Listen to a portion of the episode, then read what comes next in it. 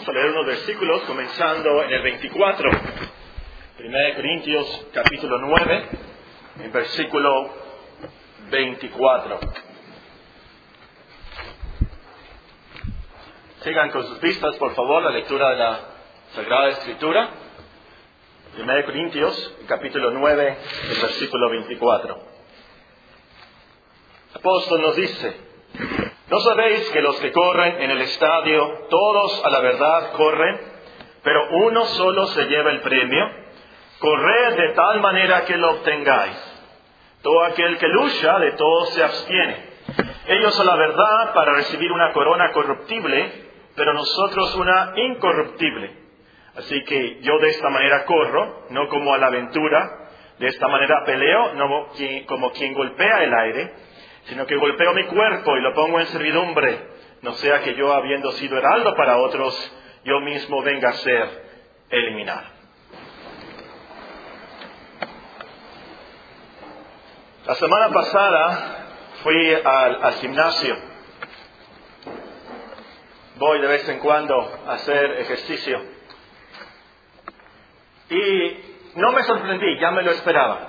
Mucha gente mucha gente en el gimnasio. Pero yo sé que en un par de semanas va a bajar la asistencia, ya sé. Lo que pasa es que la gente comienza muy bien el año con resoluciones y ahora sí, voy a bajar de peso, voy a volver más fuerte, voy a tener más, más fuerza cardiovascular, más estamina y... Pero en unas pocas semanas va a bajar la asistencia porque la gente va a olvidar y va a fallar en sus resoluciones de fin de año. No van a seguir motivados a perseverar. Dentro de nuestra serie de estudios súper prácticos, esta mañana veremos algunos consejos para mantener nuestra motivación en nuestras resoluciones cristianas. Unos consejos para mantener nuestra motivación en nuestras resoluciones cristianas. Unos comentarios generales antes de comenzar nuestro estudio en sí.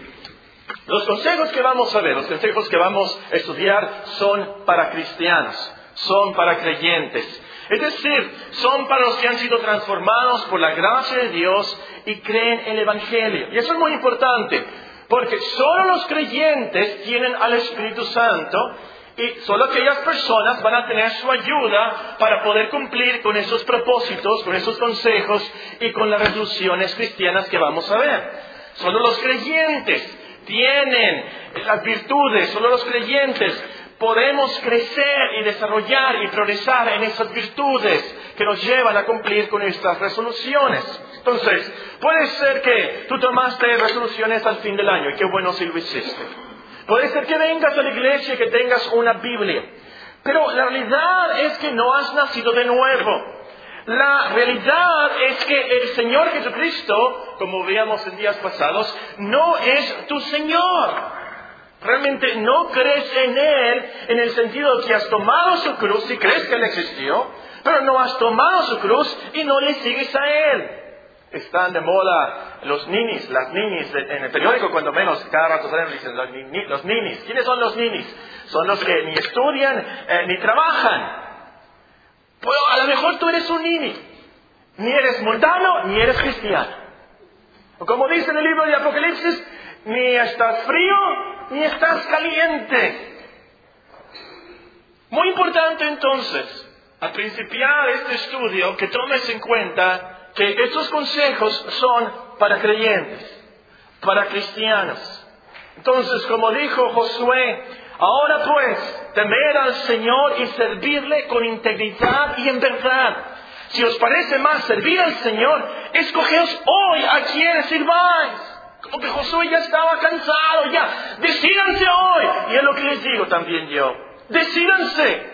Para ser mundanos, bueno, sean mundanos, ya. Ojalá que se arrepientan.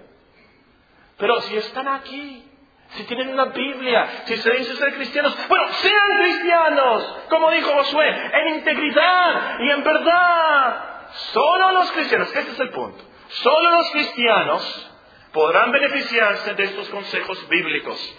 Si lo primero que tienes que hacer entonces es decidirte, voy a ser cristiano, sí o no. Segundo comentario. Las resoluciones a las cuales nos referimos son aquellas resoluciones realistas que tomamos para crecer en el conocimiento y la gracia de nuestro Señor Jesucristo. Cuando digo yo que vamos a ver unos consejos para mantener nuestra motivación en nuestras resoluciones cristianas, entonces se trata no de voy a bajar de peso, aunque puede ser una buena resolución, no se trata de eso, vamos a ver otras cosas, vamos a ver unas cosas realistas que nos pueden ayudar a mantener resoluciones que son realistas para que crezcamos en la gracia y conocimiento de Cristo. Eso es la cristiandad. Va a ser imposible, por supuesto, entonces, eh, eh, eh, este año que tú leas un buen libro a diario. Esa no es una resolución cristiana realista. No vas a poder orar 12 horas diarias y no caer en ningún pecado en todo el año. Eso no es realista y no estamos hablando de esas cosas. Al compartir estos consejos estoy presuponiendo que tus resoluciones son realistas y que las has hecho para crecer en la cristiandad. Que tomaste una resolución de correr un maratón este año. Puede ser una solución muy, muy, muy buena. Pero tengo en mente resoluciones como vencer los pecados que te asedian, ser más paciente, mantener un tiempo de meditación personal, guiar a una persona a Cristo, memorizar los versículos para este año de la iglesia, leer un buen libro cristiano, disciplinar a tus hijos para que sean piadosos, ser fieles en la asistencia a la iglesia. Son resoluciones como esa como eso. Ahora, a lo mejor tú no tomaste esas resoluciones a fin de año. Tú dices, ya me cansé, yo nunca las cumplo, ya no las tomo. Eh, para mí que es una buena costumbre, examinar nuestras vidas, examinar nuestra fe, como nos dice el apóstol, y hacer grandes resoluciones, como dice la Biblia en un pasaje, para la gloria de Dios. Si no las tomaste, ojalá que este día tú te sientes y pienses, bueno, ¿qué puedo hacer yo para crecer en Cristo este año? Las cosas que tenemos en mente entonces al compartir este estudio. El tercer comentario, muy importante. Al compartir estos consejos, presupongo que crees en las doctrinas bíblicas de salvación y santificación. ¿Para qué quiero decir con esto? Quiero decir que usted cree que somos salvos por pura gracia, por los méritos de Cristo. No somos salvos por las resoluciones que tomemos. No somos salvos porque cumplimos con la asistencia a la iglesia. No somos salvos por la lectura de la Biblia o por cualquier otra obra cristiana. No somos salvos por eso. Al final, Dios nos va a recibir por la vida perfecta de Cristo. Al final, Dios nos va a recibir, por así decirlo, porque Él, Cristo, cumplió todas las resoluciones de su vida para la gloria de Dios. Muy importante entonces esto, al principiar este estudio, que creamos en la gracia, en la misericordia de Dios y que somos salvos por la justicia de Cristo, no algo que hacemos nosotros. También creemos que Dios nos transforma poco a poco a la imagen de su Hijo. Esto es lo que llamamos santificación, lo que la Biblia registra en Romanos capítulo 8, que Dios nos santifica, Dios nos transforma poco a poco a la imagen de su Hijo. Esto quiere decir, no que nos hagamos santos como San Judas Tadeo o San Agustín, por supuesto que no, pero que Dios nos ayuda a matar esos pecados, a deshacernos de esos pecados, y nos ayuda a transformarnos, a progresar en las virtudes de Cristo, de tal manera que somos más pacientes, somos pacientes como Él, amamos como Él amó, perdonó como Él perdonó, somos compasivos y misericordiosos como Él. De eso se trata esa transformación. No que vamos a ser dioses, por supuesto que no, nunca vamos a ser como Dios, pero sí Dios nos transforma a la imagen de Cristo como Él vivió entre nosotros. Eso es lo que creemos, por supuesto, en cuanto a la salvación y santificación. Y 100% en esta iglesia creemos sobre todo que el que comenzó la obra en nosotros la va a terminar hasta ese día. Que Él hace, Él nos da el querer como el hacer por su buena voluntad. Nosotros creemos eso, 100%. Y lo digo esto lo comento porque al compartir estos consejos, yo presupongo que usted cree estas cosas y las aplica en su vida. Y por así decirlo, lo que vamos a ver en esta mañana es desde el punto de vista humano, desde el punto de vista de nuestra experiencia y práctica diaria. Pero por ningún momento se imaginen que lo podemos hacer aparte de la gracia de Dios. Por ningún momento se imaginen que lo podemos hacer sin Cristo. Él nos dijo, separado de mí, nada podéis hacer. Y eso lo creemos 100% como cristianos. Lo que vamos a ver es nuestra responsabilidad, nuestra práctica. ¿Qué hacemos? Muy bien, con esto en mente, comencemos nuestro estudio. ¿Cómo nos mantenemos motivados para cumplir con nuestras resoluciones cristianas? En primer lugar, asegúrate que quieres cumplir con tus resoluciones para la gloria de Dios. Asegúrate que quieres cumplir con estas resoluciones para la gloria de Dios. Todo lo que hacemos, sea que comamos, o que bebamos, o que corramos, o que leamos, todo lo debemos de hacer para honrar y glorificar a Dios. Si tenemos otra intención, ¿saben qué va a pasar? El Espíritu Santo no nos va a ayudar. Si tenemos otra intención de eso, que la gloria de Dios, estamos pecando contra Dios, porque Dios nos hizo para que le glorificáramos en todo. Si hacemos cosas para nuestra gloria, o para la gloria de otra persona, estamos pecando contra Dios. Entonces, suena bien que quieras leer 12 libros cristianos este año. Muy buena resolución. Pero si lo quieres hacer para pantallar a otros, si, si, lo quieres hacer para tu orgullo personal, esa resolución se vuelve en una cosa mala. Tiene que ser para la gloria de Dios. Entonces, Ve tu lista de resoluciones y checa, coteja que tu intención es la gloria de Dios. Que tu intención al lograr esas cosas sea para que Dios se glorifique en tu vida, como dice el apóstol Pablo en Filipenses 1. Para que Dios se glorifique en tu vida, que el reino de Dios se extienda. Y a lo último, no lo hagas para ti mismo, a mí mismo, pero como dice en Mateo, que las gentes al ver tus buenas obras glorifiquen a tu Padre que está en los cielos. Entonces, muy importante esto. Lo primero que tienes que hacer es asegurarte que quieres cumplir con estas resoluciones para la gloria de Dios. Aquí pueden apuntar versículos como Romanos 11:36, por supuesto, 1 Corintios capítulo 10, 31, si pues coméis o bebéis o hacéis otra cosa, hacedlo para la gloria de Dios. Mateo 5, 16. Pero vamos a leer un versículo muy impresionante y ojalá que quede en su conciencia.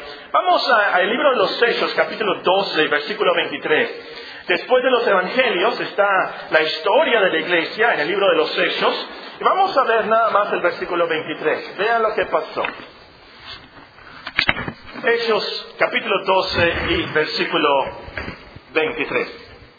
Voy a leer comenzando en el versículo 20. Herodes estaba enojado contra los de Tiro y de Sidón, pero ellos vinieron de acuerdo ante él y sobornado Blasto, que era camarero mayor del rey, pedían paz, porque su territorio era abastecido por el del rey. Y un día señalado, Herodes, vestido de ropas reales, se sentó en el tribunal y les arengó. Y el pueblo aclamaba gritando, voz de Dios y no de hombre. Al momento, esos 12:23, al momento, un ángel del Señor le hirió, por cuanto no dio la gloria a Dios, y expiró comido de gusanos.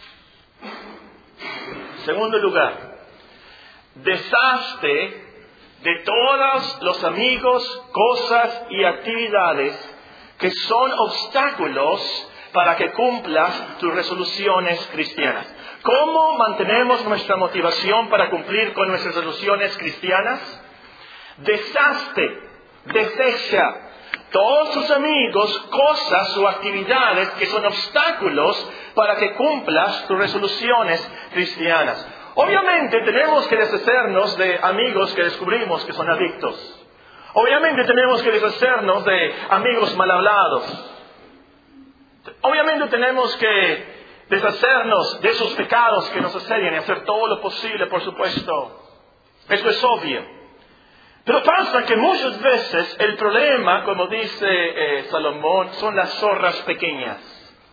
Son las cosas no tan mundanas Pero aquellas cosas pequeñas que nos quitan el tiempo y la motivación. Por ejemplo, voy a decir cosas que no son malas. Pasamos una hora viendo noticias.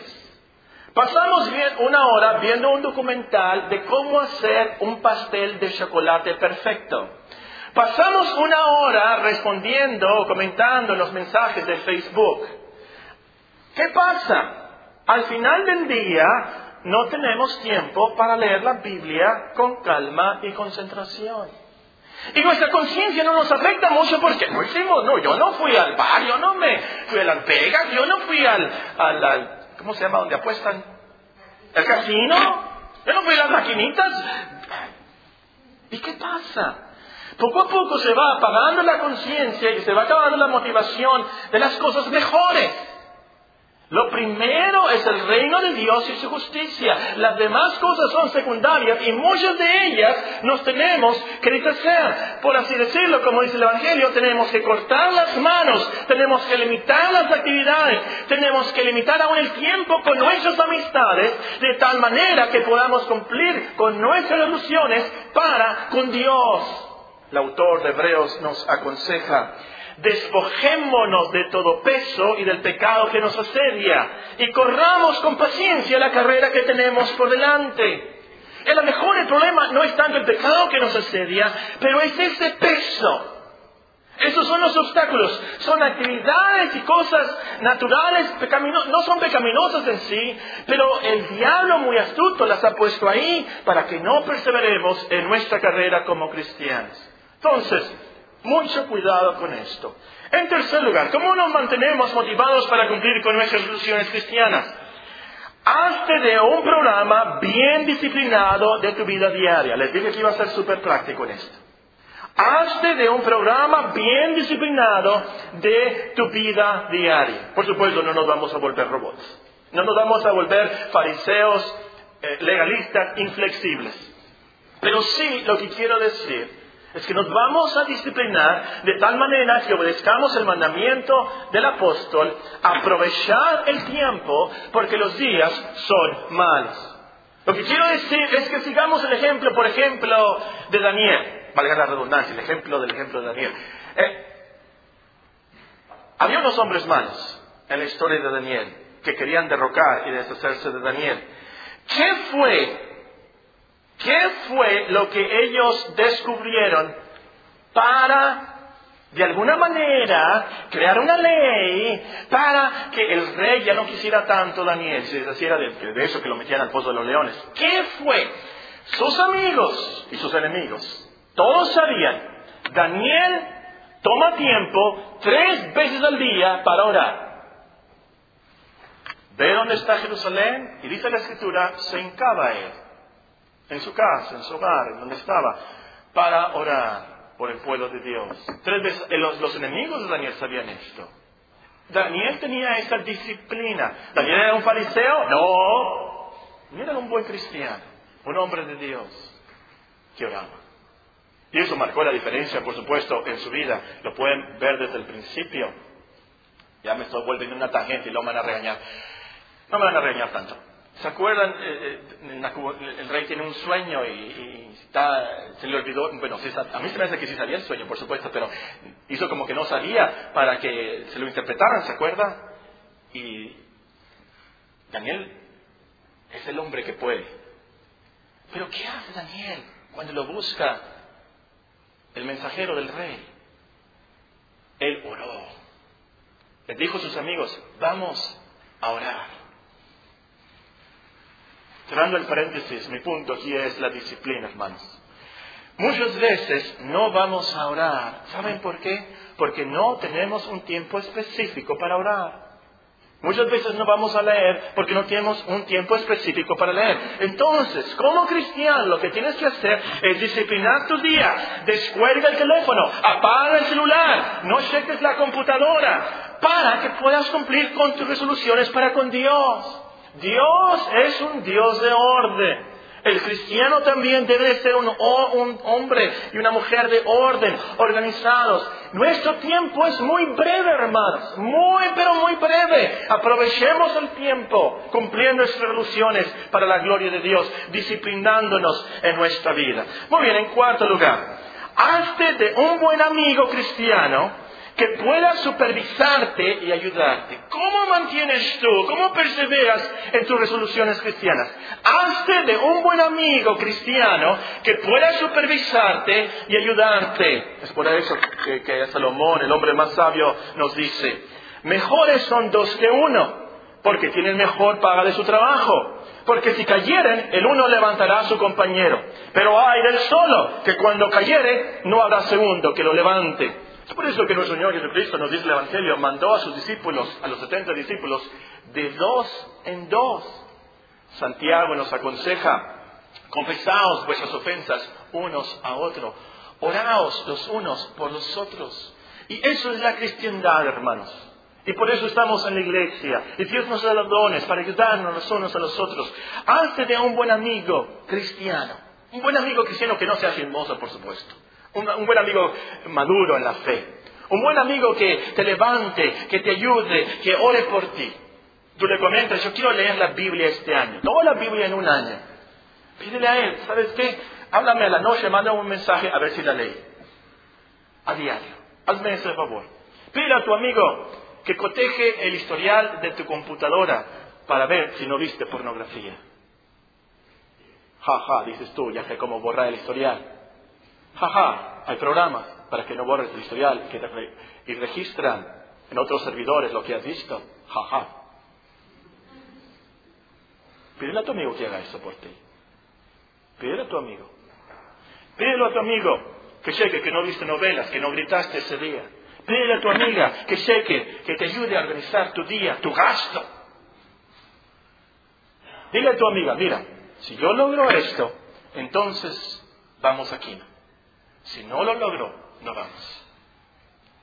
Dile a tu amigo, si yo caigo en esto, dile a los ancianos. Porque ahí voy yo a la iglesia como si nada, y yo sigo en esto. Dile a tu amigo, mira, si yo logro esto, cómprame una bolsa de piñas enchiladas del Press. Les que iba a ser muy súper práctico. A la hora de la hora, hermanos, todas estas cosas pequeñas son las que nos pueden ayudar a perseverar en la cristiandad. Los amigos, la disciplina. Quinto lugar, motívate leyendo historia y biografías cristianas y promesas bíblicas. Motívate leyendo historia, biografías cristianas y promesas bíblicas. El autor de Hebreos una vez más nos anima diciéndonos, por tanto, nosotros también teniendo alrededor nuestra tan grande nube de testigos, despojémonos de todo peso del pecado que nos asedia y corramos con paciencia la carrera que tenemos por delante. Nosotros podemos leer en este capítulo, Hebreos 11, de los héroes de la fe. Este versículo de Hebreos 12.1. Pero antes, el, apóstol está hablando, el escritor está hablando de los héroes de la fe, lo que hicieron y nos podemos motivar.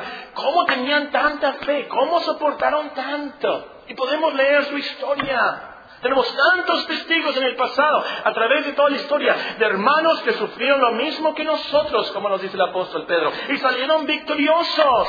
Entonces, leyendo sus biografías, leyendo cómo Dios los ayudó, nos motiva a nosotros. A Alá le regalaron unas revistas de los corredores, le prestaron unos videos del Tour de France, de los famosos ciclistas. Y a cada rato tiene sus devocionales, ¿verdad? Con esas revistas y, viendo los, documentales. ¿Qué pasa? Después de, leerlos está todo emocionado. A correr más. A, irse de bicicleta en, su deporte. De la misma manera.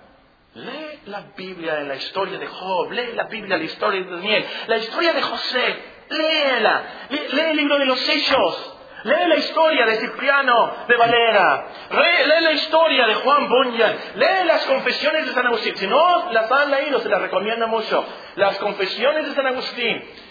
Pura experiencia cristiana, muy sincero, muy honesto, de su conciencia nos habla San Agustín. ¿Cómo se convirtió? ¿Cómo dejó esos pecados tan feos que le asediaban? ¿Cómo tenía ese amigo? ¿Cómo murió? Y todas esas cosas que podemos ver. Las cosas que nos están pasando a nosotros y nos hacen sufrir, que nos pueden motivar, están en las biografías de hermanos así son algo que Dios nos ha dejado para que crezcamos y seamos motivados. Y por supuesto, lo mejor, como ya lo he dicho antes, para mí es una promesa diaria. Toma el calendario de la iglesia con promesas. Ve esa promesa antes de salir del trabajo. Medita en esa promesa. Vuelve de tu trabajo y medita otra vez en la promesa. Estudiala y pídele a Dios que la aplique y la cumpla en tu vida. Eso te va a motivar y te va a transformar como cristiano. Muy bien, en sexto lugar, el tiempo se nos acaba. ¿Cómo nos mantenemos motivados para cumplir con nuestras soluciones cristianas? Anímate recordando que Dios te ve. Dios te ve. Una y otra vez leemos en la Biblia versículos como los ojos de Jehová están en todo lugar, mirando a los malos y a los buenos. Dios grande, poderoso, Jehová de los ejércitos es su nombre, grande en consejo, magnífico en ellos, porque tus ojos están abiertos sobre todos los caminos de los hijos de los hombres, para dar a cada uno según sus caminos y según el fruto de sus obras. Esta verdad, por supuesto, nos debe motivar a no pecar.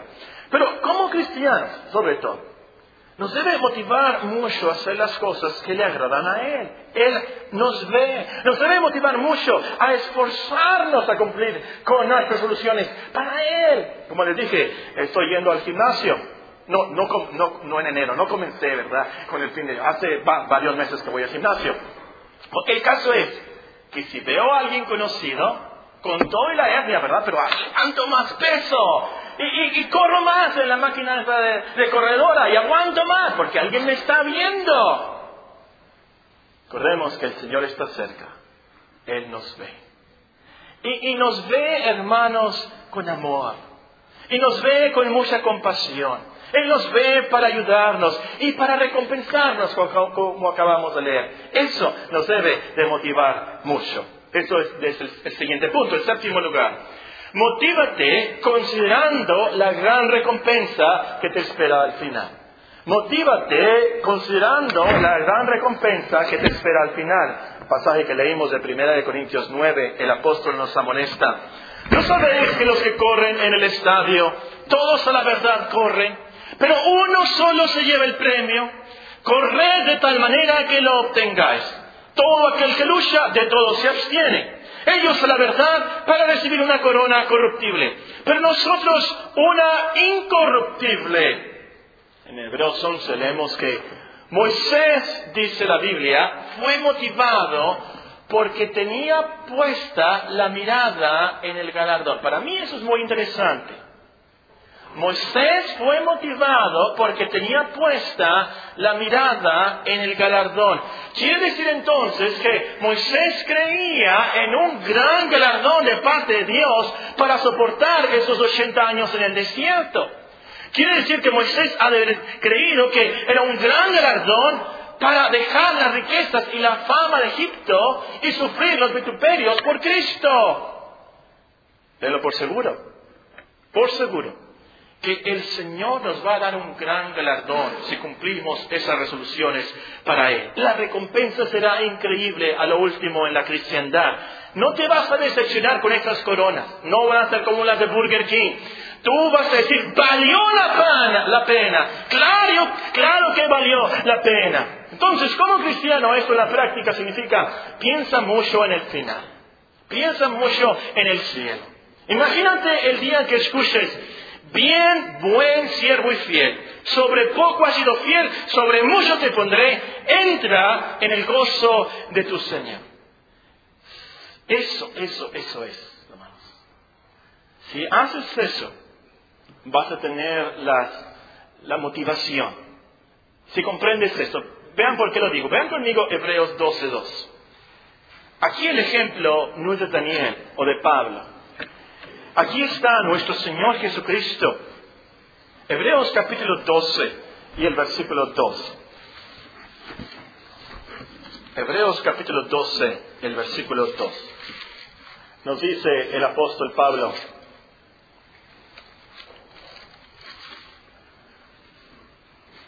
donde estaba el versículo 1, por tanto nosotros también, teniendo en derredor nuestra tan grande nube de testigos, despojémonos de todo peso y el pecado que nos asedia y corramos con paciencia la carrera que tenemos por delante, puesto los ojos en Jesús, el autor y consumador de la fe. Vean esto con sus propios ojos, por favor. Dice, el cual, por el gozo puesto delante de él, sufrió la cruz menospreciando lo propio y se sentó a la diestra del trono de Dios, considerad aquel que sufrió tal contradicción de pecadores contra sí mismo, para que vuestro ánimo no se canse hasta desmayar. ¿Qué fue lo que motivó a nuestro Señor Jesucristo a venir a este mundo, sufrir la cruz? ¿Qué fue? El gozo de Dios el gozo final de la gloria de Dios al rescatar a un pueblo pecador, el gozo de Dios. Y eso es lo que nos debe de motivar más como cristianos. Al fin, escuchar la voz de nuestro Señor. Buen, bien, hecho, buen siervo fiel. Sobre poco has sido fiel, sobre mucho te pondré. Entra al gozo de tu Señor, a esa comunión eterna y armonía y felicidad con Dios. Eso es lo que nos debe de motivar. En penúltimo lugar, ¿Cómo nos mantenemos motivados para cumplir con nuestras soluciones cristianas? Olvídate de lo que queda atrás. Olvídate de lo que queda atrás. Y digo por eso porque hay hermanos que fallan en sus resoluciones porque se la llevan en el pasado. Se la llevan pensando, bueno, yo no cumplí esa resolución, yo siempre he fallado, ¿para qué voy a intentarlo otra vez? Se la llevan pensando en sus pecados pasados se la llevan en sus remordimientos, en sus sentimientos de culpa, se la llevan también en sus tristezas del pasado, en sus pruebas, en sus problemas del pasado. ¿Y qué pasa? Se desaniman mucho. Y muchas veces eso lo lleva a una depresión crónica espiritual y es muy peligroso. Hay que dejar esos pecados, hay que olvidarlos, sabiendo que están perdonados para siempre por el sacrificio de Cristo, por más horrible que sea el pecado que cometiste el año pasado. Así, como cristiano, a los cristianos, a creyentes, como cristianos, puedes estar seguro que Dios lo olvidó Nunca más, nunca más a la memoria de él. Nunca más, como dice el profeta, lo enterró en lo profundo de la mar. Esos problemas, esas tristezas, esas pruebas por las que pasaste el año pasado, Dios las va a usar para nuestro bien, Romanos 8:28. Dios las va a usar para su gloria. Y piensa, el futuro es mejor, siempre es mejor para el cristiano. Lo que dijo Pablo, vean conmigo Filipenses 3. El vocabulario de este punto es de Filipenses 3. Filipenses capítulo 3. El apóstol nos dice, ciertamente aún estimo todas las cosas como pérdida por la excelencia del conocimiento de Cristo Jesús. Y nos dice en el versículo 13, Filipenses 3:13, hermanos, yo mismo no pretendo haberlo ya alcanzado, yo no soy perfecto, pero una cosa hago, una cosa hago olvidando ciertamente lo que queda atrás. Por así decirlo, si me permiten parafrasear, olvidando ciertamente lo que pasó el año pasado. Olvidando ciertamente esos pecados, esas pruebas, esas tristezas, todas esas cosas malas que hicimos, todas esas fallas, y extendiéndome a lo que está delante, Prosigo a la meta, al premio del supremo llamamiento de Dios en Cristo Jesús, porque hemos sido llamados, porque al final estaremos con Dios en su gloria, en ese gozo. Podemos estar seguros que el futuro para el cristiano siempre es mejor. Porque el cristiano crece, progresa, Dios le ayuda, Dios lo levanta, no lo deja caído. En último lugar, ¿Cómo nos mantenemos motivados para cumplir nuestras opciones cristianas este año? Fortalécete mucho poniendo tus ojos en Cristo. Una vez más, este pasaje es clave, Hebreos 12.2. Puestos los ojos en Jesús. Hebreos 12.2. Corramos con paciencia la carrera que tenemos por delante, puestos los ojos en Jesús. Ahora, este es un sermón práctico. Y quiero ser muy práctico en esto.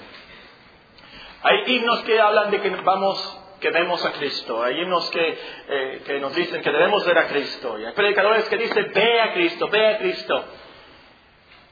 Pero a la hora de la hora, ¿de qué se trata esto? No se trata de algo místico, de que vas a tener una visión, o una luz, o que vas a tener una paloma y vas a sentir algo. No, esto en la práctica se trata de que no pongamos nuestros ojos en nosotros mismos. De que no pongamos nuestros ojos en nuestras fallas, en nuestros pecados, ni aún nuestra inteligencia, en las cosas buenas que hacemos. No. Pongamos nuestros ojos en Cristo. No, por supuesto que veamos una estampa, un ídolo, por supuesto que no. Pero que lo veamos a Él en la Biblia, lo veamos a Él en el Evangelio, lo veamos a Él en la cruz, en la historia de la cruz, lo que Él hizo por nosotros. Lo veamos a Él en su intercesión por nosotros. Lo veamos a Él en su ejemplo que nos dejó. Lo veamos a Él en sus enseñanzas. Y viéndolo entonces victorioso a Él sobre el diablo viendo cómo Él venció al pecado, viendo cómo Él venció la muerte, eso nos va a motivar a perseverar, sabiendo que la victoria es segura. Precisamente hay un corito basado en eso, dice, a la victoria Jesús nos llama, va con nosotros el capitán, o como dice Romanos 8 también. En todas estas cosas somos más que vencedores por medio de aquel que nos amó. Él lo hizo. Él venció por nosotros. Él nos ha dado la victoria. Eso es lo que nos motiva. Si nos vemos a nosotros mismos, vamos a fallar y nos vamos a desanimar mucho. Si vemos a otras personas, por más buenas que sean, por más gurús cristianos que sean y líderes del pasado, nos vamos a desanimar. Eso no nos ayuda a lo último. Lo que nos ayuda es ver a Cristo. En ellos sí, pero es ver a Cristo. Eso es lo que nos motiva como cristianos. Ver a Cristo, su vida perfecta, su amor por nosotros, su gran salvación, su sufrimiento por nosotros, su victoria por nosotros, es lo que nos motiva a servirle y a glorificarle con nuestras vidas. Oremos al Señor.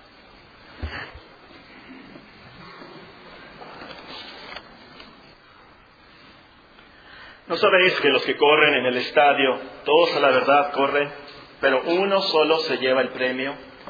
Corred de tal manera que lo obtengáis.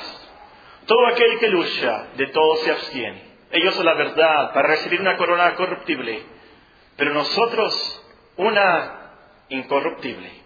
Así que yo de esta manera corro, no como a la aventura, de esta manera peleo, no como quien golpea el aire, sino que golpeo mi cuerpo y lo pongo en servidumbre no sea que habiendo sido heraldo para otros, yo mismo venga a ser eliminado.